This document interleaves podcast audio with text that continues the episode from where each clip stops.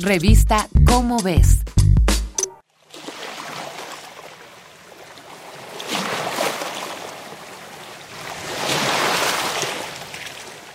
Una botella que flota en el mar es un mensaje muy claro, sobre todo porque si visitas cualquier playa del mundo, es altamente probable que veas una, y ni siquiera debe tener la carta de un náufrago dentro. El medio es el mensaje. ¿Qué hace una botella flotando en el mar? ¿Por qué permitimos que una botella de plástico llegara hasta ahí? Lo que es más, no se trata de una sola botella.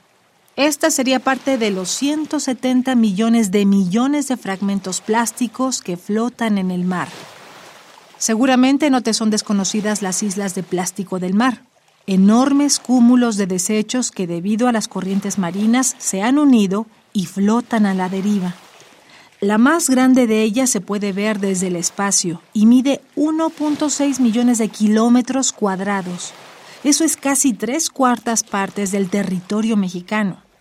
¿No suena a que es demasiado plástico? Pues lamentablemente aún no es todo.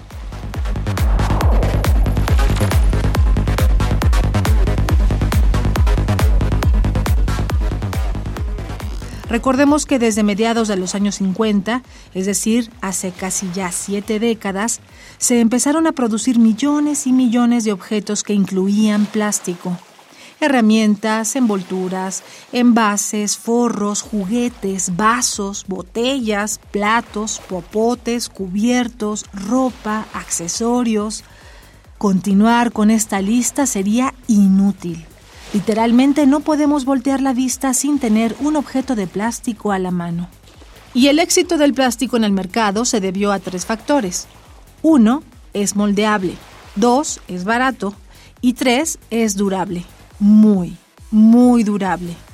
Así que tome en cuenta que el plástico que se produjo a mediados de los 50 sigue aquí, con nosotros, probablemente flotando en el mar.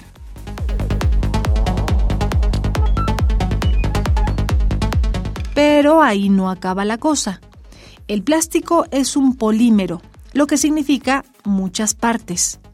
Esto provoca que sus partes no se descompongan en carbono, hidrógeno y oxígeno, los elementos que lo componen, sino que se separan en partes microscópicas llamadas monómeros, los llamados microplásticos.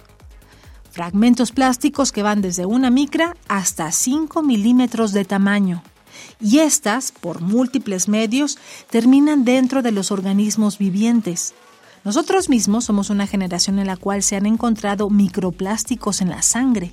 Los animales marinos terminan con microplásticos en su sistema digestivo, los cuales entran de forma directa, ya sea porque los ingieren o indirecta al comerse a otro pez que comió los plásticos. ¿Por qué el mundo no está haciendo nada ante este problema? Esa es la gran incógnita. Esta es una coproducción de Radio UNAM y la Dirección General de Divulgación de la Ciencia de la UNAM, basada en el artículo Mensaje en una botella, escrito por Miguel Rubio Godoy.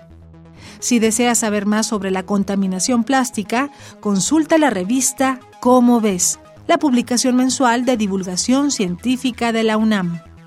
Revista Cómo ves